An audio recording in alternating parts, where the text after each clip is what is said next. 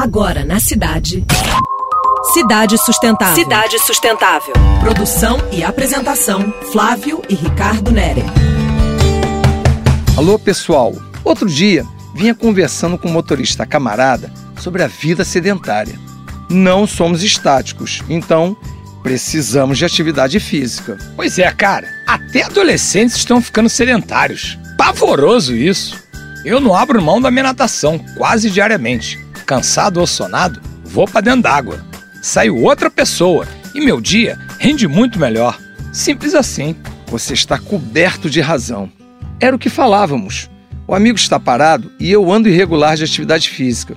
Até elogiei ele, porque é uma figura rigorosamente disciplinada com horários de trabalho.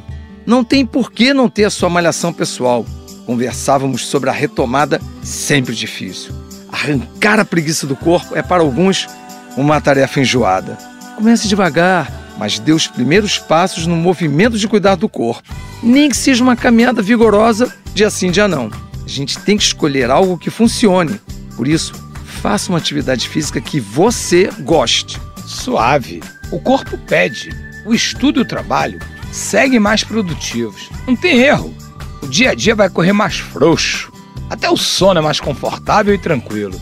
Vamos embora, ouvintes? A hora é essa. Partiu! Você acabou de ouvir Cidade Sustentável. Sua dose semanal de sustentabilidade.